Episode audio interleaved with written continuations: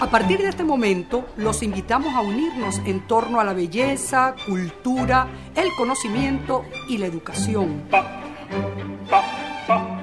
Un minuto con las artes. La Academia en tu Radio con Susana Benco, Humberto Ortiz y Álvaro Mata por Capital 710, tu radio. Muy buenos días, mis estimados amigos de Radio Capital 710 AM.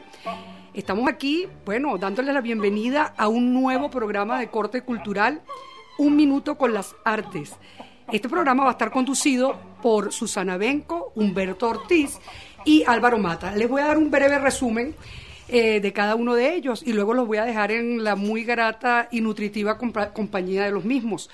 Susana Benco, investigadora de arte y docente, coordinadora editorial en Venezuela de la revista Art Nexus, asesora y curadora de la, sala William, de la sala William Werner del Centro de Artes Integradas, autora de varios textos para revistas y catálogos de arte, además de algunos libros invisibles.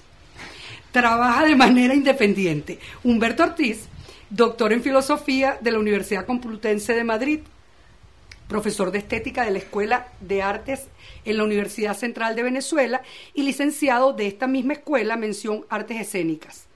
Ha trabajado como director y actor en diversos montajes teatrales. Es coordinador académico del Diplomado en Arte Contemporáneo de la Sala Mendoza y también profesor de arte diplomado de Historia del Arte Occidental en la Universidad Metropolitana en la ciudad de Caracas. Álvaro Mata, nacido en Por la Mar, año 1983. Este es el, este es el joven de la, del grupo. Licenciado en Letras de la Universidad Central de Venezuela, donde ejerció la docencia, diplomado en Estudios Liberales por la Fundación Valle de San Francisco, profesor en el Diplomado de Artes Visuales Venezolanas de la Universidad Metropolitana, colaborador en prensa y páginas de Internet sobre temas vinculados con la literatura y las artes plásticas. Actualmente se desempeña como editor del Diario de Caracas, donde también escribe sobre temas culturales. Bueno, amigos, los voy a dejar en, como ya les dije, iniciando la presentación, en compañía. Vamos a empezar ahorita, yo le voy a dar el pase aquí a Álvaro Mata para que ellos nos, nos expliquen un poco acerca del sentido de este programa, cómo nació la idea y bueno, para que ya comienza la fiesta, ya comienza la diversión ya los micrófonos son de ellos. Adelante, Álvaro. Bueno, buenos días. Como soy el más joven, según dijo Araceli, me toca pagar el noviciado. Eh, bueno, saludar a la audiencia de Radio Capital 710 AM y presentar este nuevo programa que nos va a acompañar todos los miércoles de 9 a 10 de la mañana, eh, en el que hablaremos sobre las diferentes artes, música, literatura, arquitectura, cine, etcétera eh, buscando un poco eh, eh, reflexionar a partir de un contexto tan complicado como el que nos encontramos sobre estos temas que siempre tendrán mucho que aportarnos y serán un gran abrevadero para seguir resistiendo con la frente en alto. ¿no? es un compromiso, es un compromiso este, este proyecto, algo ambicioso, que esperamos estar a la altura, pero eh, es un compromiso muy sabroso porque es una aventura a la que uno se lanza con los amigos. Y sabemos, como ya han dicho unos tantos poetas, que lo mejor de las artes son los amigos, ¿no? Y así que cuando uno se lanza a esta aventura con ellos, pues eh, nacemos enmantillados de alguna manera, ¿no? Eh, agradecer a Araceli, a ti, a Pepe Lebrón, a la gente de Radio Capital por abrirnos las puertas y también a los promotores de este proyecto, Alfredo de Jesús y María Eugenia de Jesús, eh, sin los cuales esto hubiera sido mucho más complicado llevarlo a cabo. Tenemos algunos eh, eh, proyectos, digamos, que se desprenden de este programa macro, que tienen que ver con micros radiales que sonarán tres días, tres veces al día durante la semana, y bueno, de lo cual nos va a hablar nuestra compañera Susana Benco, a quien le dejo la palabra. Bueno, gracias Álvaro y también saludo y, agradezco muchísimo la invitación de formar parte de este equipo, que realmente somos un equipo de amigos y pretendemos que sean programas informativos, instructivos, pero que a la vez sean accesibles, frescos, eh, en función de nuestra propia experiencia, la verdad. Y en efecto, este, esta idea de hacer un programa a partir, vamos a decir, de la academia o de, del conocimiento, de lo que cada quien a su vez maneja, eh, surge con una petición que nos hicieron de escribir unos micros, algo muy condensado sobre aspectos de la historia o de la, algunos aspectos de la cultura, bien sea del país o de alguna, algún hecho relevante eh, que sea de interés para, para la audiencia. Comenzamos a escribir y a raíz de estos micros que tenemos apenas dos días que ya están en, en el aire, eh, justamente eh, surgió la idea de hacer este programa y ahondar un poquito más con una serie de entrevistas a personas que están activos, muy activos en, nuestro ámbito cultural y que a la vez podamos, en algunos casos inclusive, profundizar en alguno de estos temas que se han tratado en algún micro. Entonces, bueno, eh, es así, pues como surge esta, este programa, esta idea, una vez a la semana y que pretendemos, ojalá, que sea de interés para todos. Eh, bueno, y ahora les voy a dar la palabra a Humberto Ortiz, que es el filósofo del grupo. Buenos días, ¿cómo estás, Susana? Gracias por tu presentación. Hola, Álvaro. Yo sí voy a leer unas pequeñas palabras que escribí para hablar del programa. Las sociedades del siglo XXI, la cultura globalizada que hoy nos cobija, parece transitar un enrevesado camino lleno de preguntas, dificultades, certezas discutibles que exigen una postura abierta a las diferencias. Las artes del siglo pasado ya anunciaban esta polivalencia de valores. Desde las llamadas vanguardias, los artistas se empeñaron en mostrarnos infinitas maneras de, de concebir la realidad, de concebir los tratos humanos, de concebir lo propio humano. Los artistas de este siglo XX, XXI, como naturales herederos de esa variabilidad, han sabido con deleite sensible casi siempre y con sabia intuición y lucidez intelectual, siempre mostrarnos que la convivencia de posturas disímiles no solo es posible en una sala de exposiciones, sino que además alimenta la comprensión del otro. Las artes proponen siempre, han propuesto un camino abierto a la alteridad, a la otra posibilidad, a lo que nos trasciende como individuos para fortalecernos anímicamente. La propuesta de este programa es ahondar en la experiencia anímica y reflexiva que las artes ofrecen, que en realidad exigen con su encanto. Queremos abrirnos a las distintas propuestas, a los diferentes diálogos o discusiones que alimentan las manifestaciones artísticas tanto actuales como históricas. Las artes, me parece a mí que son testimonios vivos del transitar de la humanidad que desde la incertidumbre fascinada que nos dejan, ofrecen el espacio para el valocio juego del diálogo, para construir juntos, para dar forma a la sociabilidad humana, creo yo. Y bueno, caramba, Humberto vino con todo, ¿no? Texto hermosísimo. hermosísimo para, para leerlo y releerlo. Así es. Es una especie de creo que del que partimos, ¿no? Para, para nuestro programa con el que estamos bastante eh, bueno, que de eso se trata más o menos, como bien dijeron ustedes, tocar todas las artes y discutir, hablar, reflexionar. Un tema interminable, Humberto. Interminable. El reto está en dónde ponerle coto, dónde ponerle límites a todo esto, ¿no? Sí, ese, es la, lo que queremos ofrecerle a ustedes, la posibilidad de que entre los tres reflexionemos y comentemos las cosas que propone las manifestaciones artísticas del siglo XX, Así del siglo XXI, perdón. Y entre, nos, entre nosotros y bueno, y entre nuestros invitados que nos ayudarán a aclarar bastante el panorama, sobre todo pensando en estas últimas tendencias del arte, ¿no? Que, uno se repregunta mucho sobre la noción del arte y en ese sentido estamos vamos en caballo blanco con nuestra compañera Susana, ¿no? No, creo que estamos en la misma sintonía porque ya nada más plantear el tema de la variabilidad y que somos herederos de esa variabilidad desde hace más de un siglo y cómo esto se ha ido transformando y seguimos en una heterogeneidad imparable y que es muy difícil de definir al final. Sí hacia dónde, ¿A dónde va esto. ¿A dónde va esto? Pero lo, eh, interesante es que justamente lo contemporáneo parece que se mueve en ese sitio y el arte lo está marcando desde hace mucho tiempo. Exacto. lo planteas allí. Hoy en día se habla de política, de, de las relaciones internacionales, lo variable que es todo, lo difícil que es todo, pero el arte está tocando esa variabilidad ya desde hace más de un siglo. Creo que es un momento importantísimo como para revisar eso con mucho aprecio, además. Y lo iremos haciendo. Yo creo que a lo largo de los diversos programas que vamos a ir eh, realizando, ese tema va a estar de alguna forma siempre presente. Porque realmente hay muchas dudas, hay muchas reflexiones al respecto y esto seguro va a volver continuamente. Así es. Y ávidos como estamos nosotros de, bueno, eh, soltar todas esas cosas, esas inquietudes, quizás, ¿no? Aunque proponemos la academia en la radio, pero realmente venimos a proponer muchas inquietudes en torno al arte. Entonces, bueno, la cuestión está en ponerle el cascabel a ese gato de tres cabezas que estamos presentando hoy a la audiencia, ¿no? Sí. a, ver, a ver qué pasa. Y después de ese, de ese gran texto de Humberto, que, uno necesita digerirlo un poco, yo creo que eh, lo mejor es irnos a una pausa musical para regresar con nuestro invitado del día de hoy. Vamos a escuchar el bolero, el bolerazo inolvidable de, Julio Gutiérrez, el compositor Julio Gutiérrez, con el grandísimo intérprete Tito Rodríguez.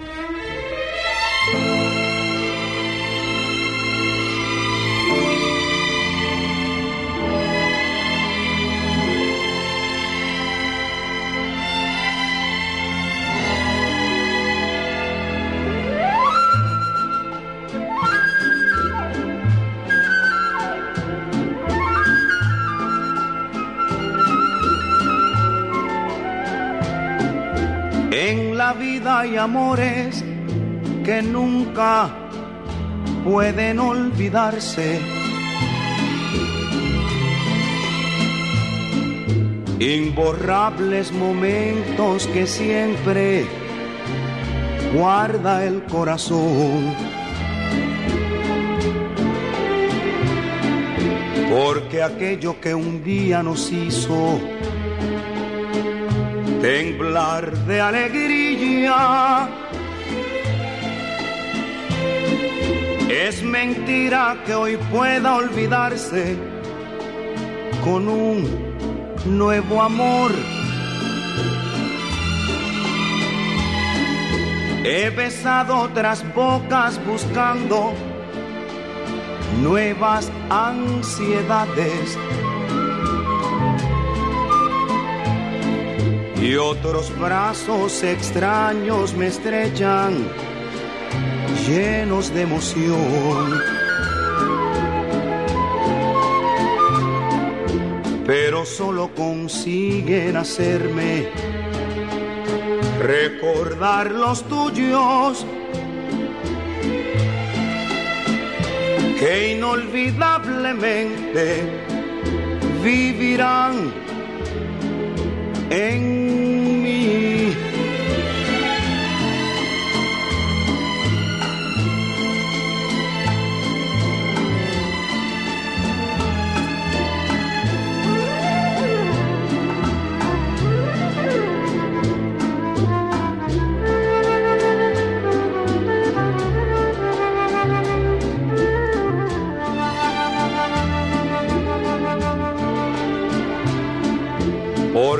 aquello que un día nos hizo temblar de alegría, inolvidablemente vivirán en mí. Vivirán en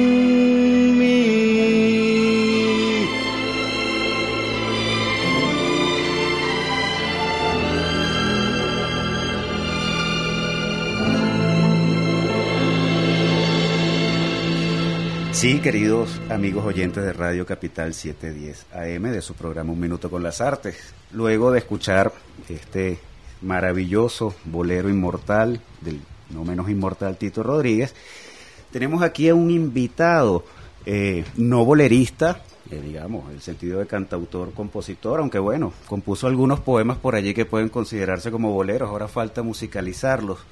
Estamos hablando de del tampoco menos grande Rafael Castillo Zapata, eh, queridísimo amigo de la casa, eh, insigne poeta, enorme ensayista, un crítico de armas tomar, un investigador serísimo de lo mejor que tenemos, un colajista eh, que se nos ha revelado un trabajo tan, tan rico, tan minucioso, tan elegante que se pierde de vista y además un grandísimo docente que ha formado legiones también de estudiantes con los que se ha eh, codeado luego y hecho eh, proyectos no menos interesantes.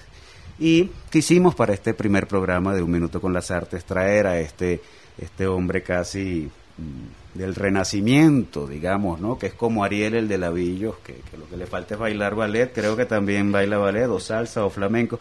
Pero bueno, de eso eh, vamos a, a darle el turno a nuestro compañero Humberto para que le pregunte un poco a Rafael acerca del bolero y, explique por qué tuvimos esta escogencia eh, de Tito Rodríguez. Bueno, ¿cómo estás Rafael? Es un placer de verdad tenerte aquí con nosotros en este primer programa de Un Minuto con las Artes. Mm, en realidad no sé si, si si te voy a presentar directamente el bolero, a mí lo, lo, lo, lo, que me interesaría mucho conversar contigo es, sí, justamente ese, primer, ese ensayo tuyo sobre el bolero abrió como todo un, todo un camino a, a, a, un trabajo tuyo de la palabra eh, reflexiva, por llamarle de una manera, para diferenciarlo del poeta. Y, y, y, esto lo has desarrollado tú de una manera realmente fascinante desde la fenomenología del video en tus otros escritos, ese trabajo entre poesía y reflexión que tú juegas con eso, eso me, me, parece que es interesante hablar con eso y, a ver si podemos conversar un poco sobre esa labor, cómo, cómo se cumple, cómo se realiza, sobre todo porque vienes directamente del poeta y el bolero como reflexión sobre la fenomenología del amor, por decirlo de una manera, y la poesía, tus primeras poesías, no sé, un poco sobre eso que quería como, como reflexionar. Sí, claro, bueno, gracias. Yo también estoy muy contento de inaugurar este programa que parece tan lleno de potencias, de futuro. Y bueno, me encanta estar con tres grandes amigos queridísimos y bueno, yo estoy muy involucrado también en, en las cosas que ellos les interesan y han planteado al comienzo del programa. Y supongo que voy a estar muy pendiente de lo que ocurra en el programa y en la medida de mis posibilidades colaborar para que el programa se mantenga en el tiempo y sea cada vez más eh, sabroso y sustancioso, ¿no? Gracias, eh, lo que respecta al bolero, bueno, es interesante cómo lo podemos abordar, qué tiene que ver el bolero conmigo o yo con el bolero. Y bueno, sí tiene que ver como, como para muchos de nosotros que pertenecemos a la cultura caribeña, que nuestros padres escucharon esa música. Yo, por ejemplo, sé del bolero porque mi madre era una fanática del bolero, tenía una gran colección de discos del bolero, desde niño yo escuchaba esa música en mi casa. Y bueno, yo no, digamos que no sabía que eso me estaba nutriendo, como son las cosas más nutritivas, que son inconscientes, y de repente en un momento de mi eh, adolescencia tardía, digamos, cuando entré en la universidad, se despertó esa cosa que estaba como dormida allí por unas razones históricas y biográficas particulares que, tienen que ver con, lo que ha sido la vida de la clase media venezolana, mm, eh, digamos, mm, eh, en los últimos 40 años, digamos, ¿no? Digamos, entre la caída de la dictadura de Pérez Jiménez y los desastres de los últimos años, ¿no? Esa, esa clase media que ascendió desde niveles de pobreza, a veces de humildad, de, de procedencia muy pobre, como mis abuelos que venían del campo eh, o de Cariaco, y eran gente muy pobre que surgieron a, fuerza de trabajo. Y mis padres ya eran como la segunda generación eh, y se educaron mejor.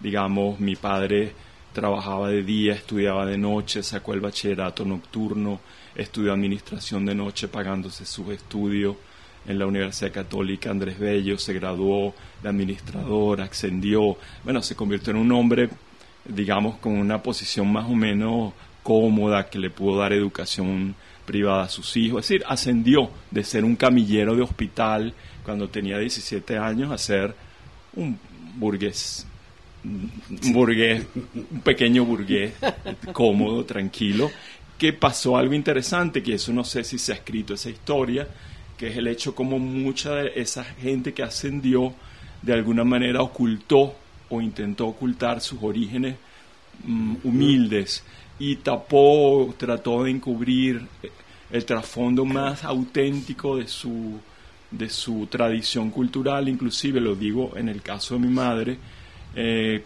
que llegado un momento ocultó toda esa cosa de su relación con, la música sentimental, los boleros, la canción, y eso quedó como oculto. Y para nosotros eh, prefirió una cultura, digamos, estándar. Em, europea, yo qué sé, entonces nos puso en clases de piano y nosotros nuestra cultura de niños más bien fue, eh, qué sé yo, Mozart, Chopin, eh, clases de inglés, no sé qué. Bueno, ese tipo de cultura que es como un barniz, ¿verdad? Eh, y bueno, llegó un momento en que yo no me interesaba nada que no fuera la cultura europea, ¿verdad? Y cuando yo entré a la escuela de letras, que eso coincidió con, con muchas cosas, con mi primer despecho amoroso muy fuerte, con mi entrada en el grupo, en el grupo tráfico, y con mi entrada en la maravilla que es la escuela de letras. O sea, el que entra a la escuela de letras eh, del el año 79, 79 eh, entré yo en la escuela de letras y me gradué en el año en que nacía Álvaro. en el año 83 me gradué de licenciado en letras. Pero en ese periodo en que yo salgo del bachillerato y entro a la universidad, ocurrieron muchas cosas. La primer fracaso amoroso la entrada en contacto con mis amigos del grupo Tráfico y la entrada en la escuela de letras, el encuentro también con un grupo de amigos que son amigos todavía, los amigos que uno hace en la universidad creo son para toda la vida.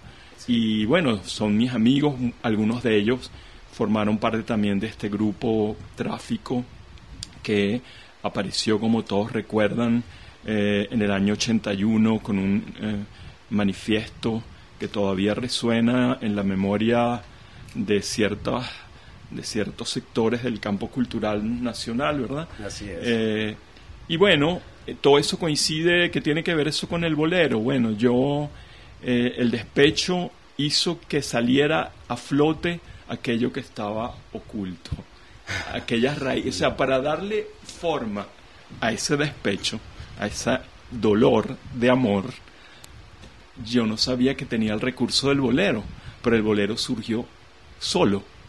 Lo tenía en mi memoria, en mi memoria infantil. Y de pronto, en el momento de crisis, como dice Walter Benjamin, ¿verdad? Que el hombre no recuerda sino aquello que viene a cuento en el momento de peligro del presente. En el momento de peligro activa, me vino esa memoria que es como una especie de, eh, ¿cómo se diría? eso que, que, Freud llama un Heimlich, lo más familiar a uno que uno olvidó y de pronto te viene, te viene y te impacta. Y bueno, yo descubrí que tenía una, una cosa valiosísima en, la herencia que mi madre me había dado y me había dejado al hacerme escuchar boleros y a, a contagiarme cuando yo era muy niño de lo que ella escuchaba, ¿verdad? Cuando, cuando vivíamos en, en un barrio de Caracas, eh, y que no habíamos pasado al nivel de las urbanizaciones del este de Caracas, que fue como el segundo plano de nuestra existencia infantil. Eh, y entonces yo empecé a, reflexionar cómo el bolero te daba como una, una estructura para entender lo que me estaba pasando, las canciones que yo me acordaba, ¿no? Es decir, esto, esto, que, me, esto que me pasó a mí le pasó a otros y es lo que canta, por ejemplo, Tito Rodríguez, inolvidable. Para mí, mi primer amor, que me mandó para el carrizo y me dejó desbaratado, es inolvidable, ¿verdad? Porque uno siempre vuelve al primer amor. Y ese fue uno de los elementos que, como dice Gardel, como fue uno de los impulsos para que yo iniciara una investigación sobre la naturaleza peculiar del bolero como forma Mm, de representación simbólica del amor en América Latina, en el continente, por lo menos en el área del Caribe. Eso quizás se pueda ahondar más adelante. Así es, vamos a conversar un poco más de eso luego de estos compromisos comerciales, para que nos hables también un poco más de ese eh, proceso que acabas de comentar un poco, de que vino el despecho y cómo la... Yo te quería preguntar acerca de eso, porque he leído por ahí, lo has dicho no pocas veces, que el despecho va de la mano con la música, tú viajas es cuando te despechas y eso deja como resultado un poemario. Vamos a unos compromisos comerciales y al regreso averiguaremos en esta faceta de Rafael Castillo. No se aparten del dial, ya regresamos en Un Minuto con las Artes.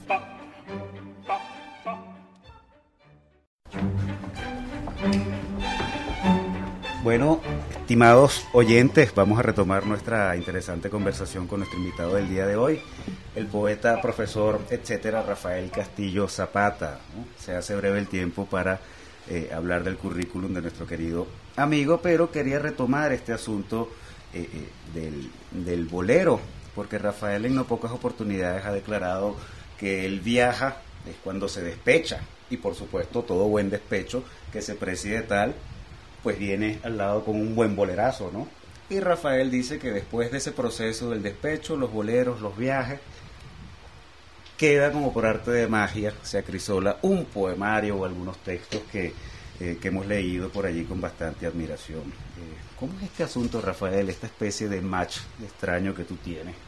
Fórmula poética allí para... Bueno, no sé de dónde sacaste esa, esa relación, pero igual voy a continuar un poquito la reflexión que había iniciado antes, eh, que todo como ocurrió en ese momento crucial del paso del bachillerato a la universidad, ¿no? Y del despecho que coincidió a un desamor fortísimo a los 19 años. Y bueno, eso generó, por un lado, el reconocimiento del valor que tenía para mí ese trasfondo imaginario que proporciona el bolero, y en ese momento yo también entré a formar parte de un grupo que estaba reivindicando la recuperación de los valores de la cultura latinoamericana, la vuelta a una poesía vinculada a nuestras realidades, que hablara en el idioma de la gente corriente, de lo histórico. Y bueno, todo eso se confluyó para que yo despertara de alguna manera a los valores de mi propia cultura que habían permanecido como ocultos. Eh, también hay que contar que en eso había un grupo de profesores del Cono Sur que, que vinieron a dar clases en la época de las dictaduras, entre los que estaba eh, Hugo Achugar, que fue mi maestro, mi tutor de licenciatura, un gran amigo que conservo todavía, pero él abrió a mí, para mí un campo también de exploración que no había, que no conocía, que es la literatura latinoamericana y su riqueza. Entonces para mí fue todo un cúmulo de descubrimientos y de conmociones em, afectivas, intelectuales, y eso produjo obviamente una explosión creativa inesperada. Escribí de un golpe casi Árbol que crece torcido, que es una recuperación de la infancia, como una, digamos, una reconciliación mía con mi propio pasado eh, popular. Eso es lo que es una forma de árbol que crece torcido. Porque a ti la poesía te viene de tu madre. Me viene de mi madre, una gran lectora de Amado Nervo, de, de, Darío, que copiaba poemas en secreto y lloraba en verso sus amores contrariados. Y bueno, yo veía sus cuadernos. Mi manera de entrar con la escritura fue por ese camino y por, con el bolero. O sea, a mi madre yo le debo casi que toda mi estructura simbólica, digamos, porque ella fue la que me nutrió me nutrió de todas esas cosas, ¿verdad? Eh, bueno, entonces el hecho que en el, 80, en, el, periodo de que yo estoy en tráfico, 79, 82, eh, antes de mi primer viaje a Europa, producto de un despecho, otro, otro, otro, ¿verdad? Eh, porque se fue posterior de un gran historial de despecho. entonces escribo este libro eh, viajo a Europa eh, y escribo otro libro cuando regreso, que es Estación de Tránsito, Ustedes lo reconocerán ahí porque poemas como Antipostal de Venecia. Whitney Museum of American Art, son poemas escritos en ese viaje que era para reconstituir mi alma después de otra ruptura, ¿verdad? De otro enamoramiento que terminó en desastre. Y al volver yo entré a trabajar en el Centro Rómulo Gallegos con una beca. Y no se me ocurrió ninguna otra cosa para trabajar como eh, proyecto de investigación que una investigación sobre el bolero como fenómeno cultural latinoamericano. Entonces todo coincidió. El libro del bolero, Árbol que crece torcido, Estación de tránsito, mis dos primeros poemarios. Y bueno, ¿qué más quieren? Eso No fue, eso fue lo que pasó. No, pero no solamente te quedaste ahí, también después Ah, no, claro. seguiste escribiendo muchísimas cosas y el trabajo del ensayo se desarrolló muchísimo en ti, Claro. tu, tu- tu vida académica, Claro. y tu trabajo como profesor. Ah, no, claro. Lo desarrollaste Yo cuando bastante. me... Yo fui a hacer mi doctorado a España, cuando regresé, digamos que concursé en la Escuela de Letras, donde estudié toda mi carrera de licenciatura y ocupo la cátedra de Teoría de la Literatura desde 1989. Estoy cumpliendo 30 años ininterrumpidos de docencia. eh, y bueno, no pienso jubilarme todavía, es. siguiendo el gran modelo de mi maestra María Fernanda Palacio, que tiene ya 50, ¿verdad? Trabajando trabajando en la misma escuela donde estudió. Bueno, y bueno, sí, Rafael no solo eh, eh, es destacado en el ámbito académico y literario, sino que ha incursionado en las artes plásticas y, y me gustaría que nuestra amiga Susana le preguntara, hurgara un poco eh, en la pulsión de Rafael hacia estos trabajos. Sí, precisamente eh, el collage, que es el medio expresivo, que de pronto hay una gran eclosión en el panorama, en, en el cual Rafael es protagónico porque ha dado varios talleres de collage muy exitosos. Eh, creo que todos los eh, participantes en tus talleres salen en verdad felices y además exponen. Y es muy interesante notar esto, o sea, realmente hay un- una eclosión con el collage muy muy interesante sí, que de eso me da pronto mucho miedo. sí, Esa se, eclosión me da mucho miedo. se está dando se contigo. Sí, que se ponga de moda. se está dando contigo y hay artistas que abren sus talleres también para Mm. dar clases, Corina Briseño, eh, Maruja Herrera, en fin, hay varios artistas que trabajan el collage y están creando, eh, digamos, formando artistas con respecto a ese medio. Ahora, en el caso tuyo, hay algo más, no solamente la parte visual, eh, yo digo que también empieza por tu conexión con la palabra, con la escritura, con el papel, y tal vez comenzar por el principio, el placer por el papel, el tacto, la manipulación del papel, porque el collage realmente, por si, si los oyentes no tienen un poco idea de qué se trata, realmente son papeles pegados y son con- y encolados, pegados. exacto, recortados con formas, mm, bueno, nuevas formas que se crean a partir de impresos antes existentes y entonces en esos recortes se encolan sobre otra superficie. Esa, esa es la idea básica del collage. Pero entonces él, que es un artista, es un poeta, viene de las letras, trabaja con papel, escribe sus cuadernos, sus diarios, hay un trabajo muy íntimo que, se que, que Rafael viene desarrollando, está también trabajando unos collages muy íntimos.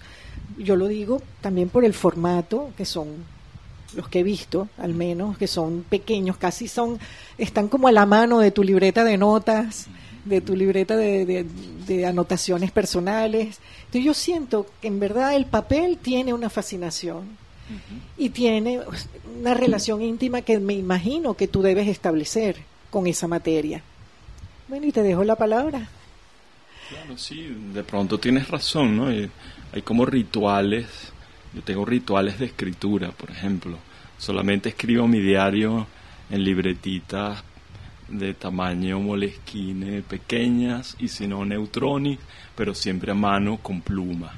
Es una cosa fetichista, si quiere.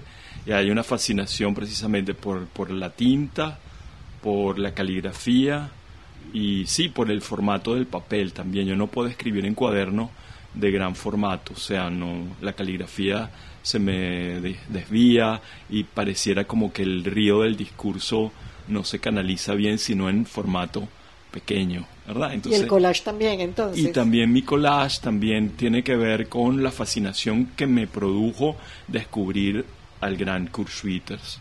O sea, eso fue una especie de, qué sé yo, de enamoramiento visual y de, qué cosas tan bellas. Y claro, cuando uno ve algo así, quiere, quieres emularlo. Y bueno, yo me puse a trabajar improvisando cosas porque digamos que yo no tengo formación plástica académica, pero solamente imitando a Kurt y encontrar que había ahí como una especie de, eh, ¿cómo se dice?, sintonía eh, espontánea entre mí, y mis apetencias expresivas y lo que él hacía, empezaron a surgir unos collages que de pronto no estaban tan mal, ¿verdad? Y, y eh, claro, eso tiene que ver mucho con, con la interlocución con amigos que sí son artistas, por ejemplo Magdalena Fernández, que los vio y dijo que había un valor ahí. Digamos, yo los hacía como una simple cosa, como si lo sigo haciendo, como un amateur, porque me gusta hacerlo, o sea, sin ningún, como diría Bartes, sin ninguna ínfula de maestría. O sea, por simple amar la forma pura de estar trabajando, porque además me relaja enormemente. De construir, más o menos, de construir formas a nivel de juego, puede ser, pregunto. es muy lúdico. Y yo creo que eso es la experiencia que, que transmitimos en, en, las escenas del taller. O sea, la gente, tú los ves trabajando como niños fascinados por el trabajo con, con la materia, ¿no? Como casi que sacan la punta de la lengua. Una pregunta pensando en los collages que expusiste en la poeteca, hay mucha referencia a la vanguardia, a Matisse, a Picasso, y, bueno, y antes también con Velázquez. Eh, tu, tu, trabajo, tú eres profesor de vanguardias europeas. De alguna forma eso también ha tenido que ver, ha permeado la búsqueda de esos referentes eso te lo va a responder Rafael cuando volvamos de esta pausa musical. Eh, son implacables en nuestra radio capital. Vámonos entonces a escuchar Agúzate con Richie Rey y Bobby Cruz.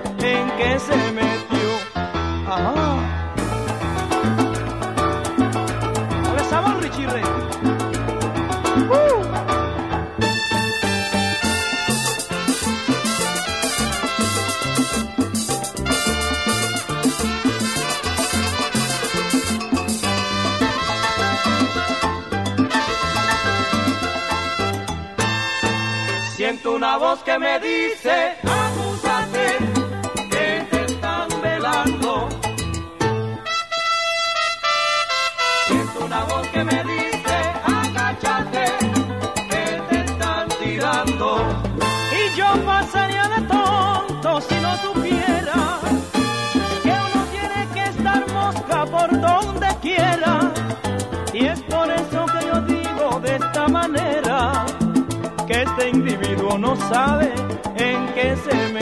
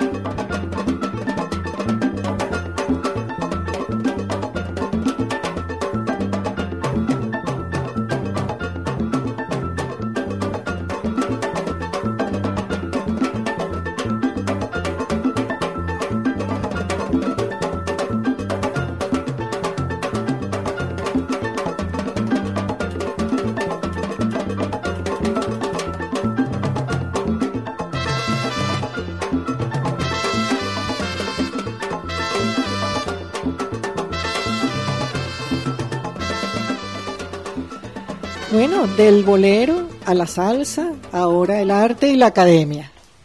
Que, que, Menudo melange, que melange, ¿no? exacto. Menudo melange. Un- todo un collage. Todo un collage. Sí, quedó una pregunta en el aire y vamos a ver, tenemos muy poco tiempo. em, ¿Desde qué punto de vista podemos ver la relación entre la docencia con este trabajo creativo? Bueno, todos ustedes son profesores y saben que, bueno, tenemos aquí al lado además a Humberto que no solamente es profesor, sino además es actor. Y todos sabemos que dar clases es actuar. Sí. O sea, la clase es una, una experiencia dramática, en el mejor sentido de la palabra. Hay una dramaturgia del- de la transmisión, Sí, del, del- así es, del es cierto. saber, ¿no? Una gestualidad, también una estrategia eh, narrativa, de intriga, de elipsis. Es decir, uno calcula, uno, uno trabaja mucho la forma de la clase. Y es una forma también muy flexible porque está determinada por la circunstancialidad de cada momento y tiene que ver con la naturaleza del auditorio. Siempre hay que rearmar sobre la marcha la estructura que tú tenías pensada. Y creo que una clase se parece mucho a un collage Exacto. o a un poema inclusive, porque tú tienes que trabajar con muchas variables a la vez, pero la idea es que esas variables construyan un cuerpo hermoso. Y cuando uno sale de una clase donde la coherencia brilla, uno sale feliz, ¿verdad? Así como cuando Sí. te queda un poema que suena bien o cuando te queda un collage que te parece que tiene equilibrio y que es hermoso, sales feliz. Y por eso yo creo que nosotros seguimos siendo profesores, eh, académicos, defendemos la vida académica, porque a pesar de lo mal mm, eh, pagada, digamos, ¿verdad? Que, que, se, que, que es esta profesión hoy día, eh, las penurias que pasan los maestros, las penurias que pasan los docentes universitarios de las universidades nacionales. Sin embargo, nosotros no nos dejamos abatir por esa circunstancia, porque la alegría y la energía que nos brinda el intercambio cotidiano con, la, con los jóvenes ansiosos de conocimiento es demasiado grande como para abandonarla. Entonces nos tienen sometidos por esa razón, por- porque, bueno, gozamos con lo que hacemos. Eso es cierto. Eso. Y cada clase es eh, también un nuevo descubrimiento. Y lo disfrutamos muchísimo. Sí, cada clase se presenta como una posibilidad nueva de decir lo que ya se sabe supuestamente, pero se aprende en esa clase lo particular con, con los alumnos de ese momento. sí. Y a partir de la academia, Rafael, que también son figuras centrales en tu vida y en tu trabajo, ¿qué nos dices de tus maestros, de tus discípulos, que también son tus amigos o tus maestros que son amigos? ¿Cómo, cómo entiendes este, esta fauna tan maravillosa que hace más llevadero el paso por las aulas académicas en nuestro país? Bueno, la riqueza de la vida docente es eso, que hay un, hay un principio de fraternidad y de amistad, no solamente de conocimiento. O sea, yo creo que eso viene desde, desde Platón, ¿verdad? O sea, la idea, la idea, la idea de la interlocución del otro es una de las cosas más bellas que existen. Y claro, de esa relación cotidiana en el aula siempre quedan eh, residuos que se reelaboran fuera de la clase. Y ahí es donde nacen las grandes amistades entre profesores y alumnos, ¿verdad? De ahí quedan nuestras, bueno, nuestro contacto interminable con nuestros maestros, con María Fernanda Palacios, que ya trasciende la, la línea de, de la relación docente a la relación afectiva puramente, de amistad cotidiana, de involucrarnos en las vidas de cada uno. O sea, ya somos amigos, no, no maestro y profesor, pero si no hubiera habido ese primer encuentro, probablemente nunca nos hubiéramos conocido.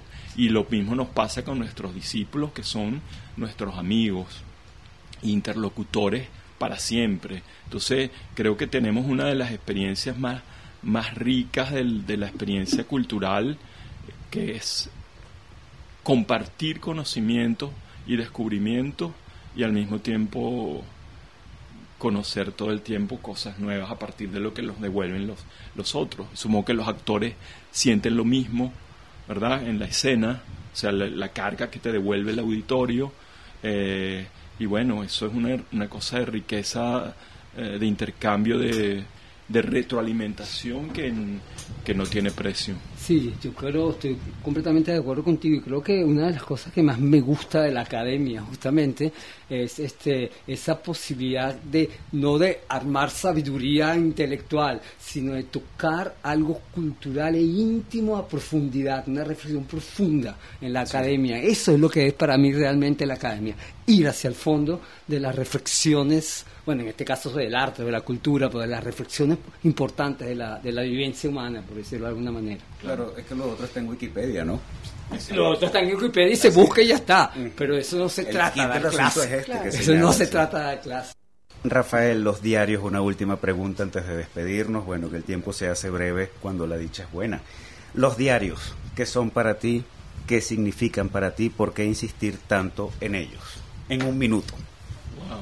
Los diarios son la forma en que un hombre vive, su vida atentamente. Atiende a su vida cotidianamente. El tiempo que huye se evapora, se disipa.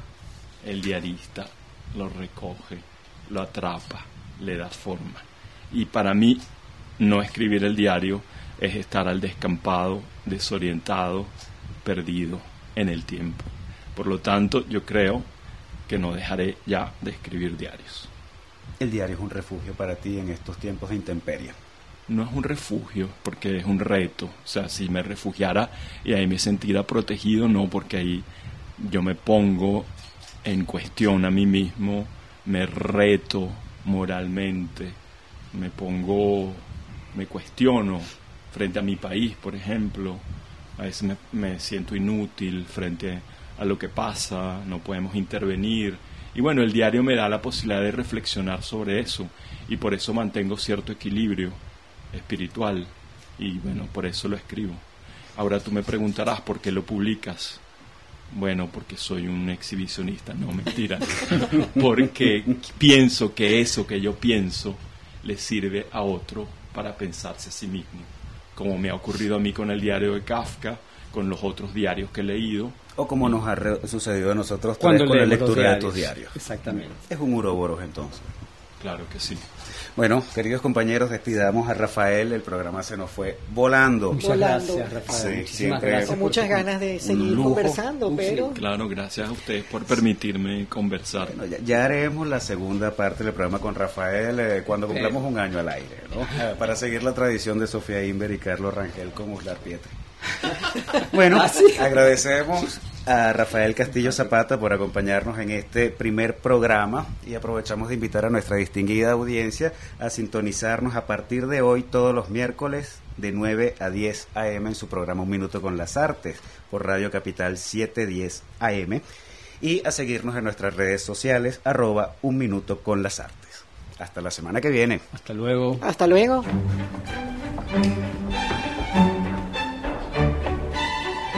Y hasta aquí, un minuto con las artes. La invitación es para el próximo miércoles a las 9 de la mañana por Capital 710, tu radio.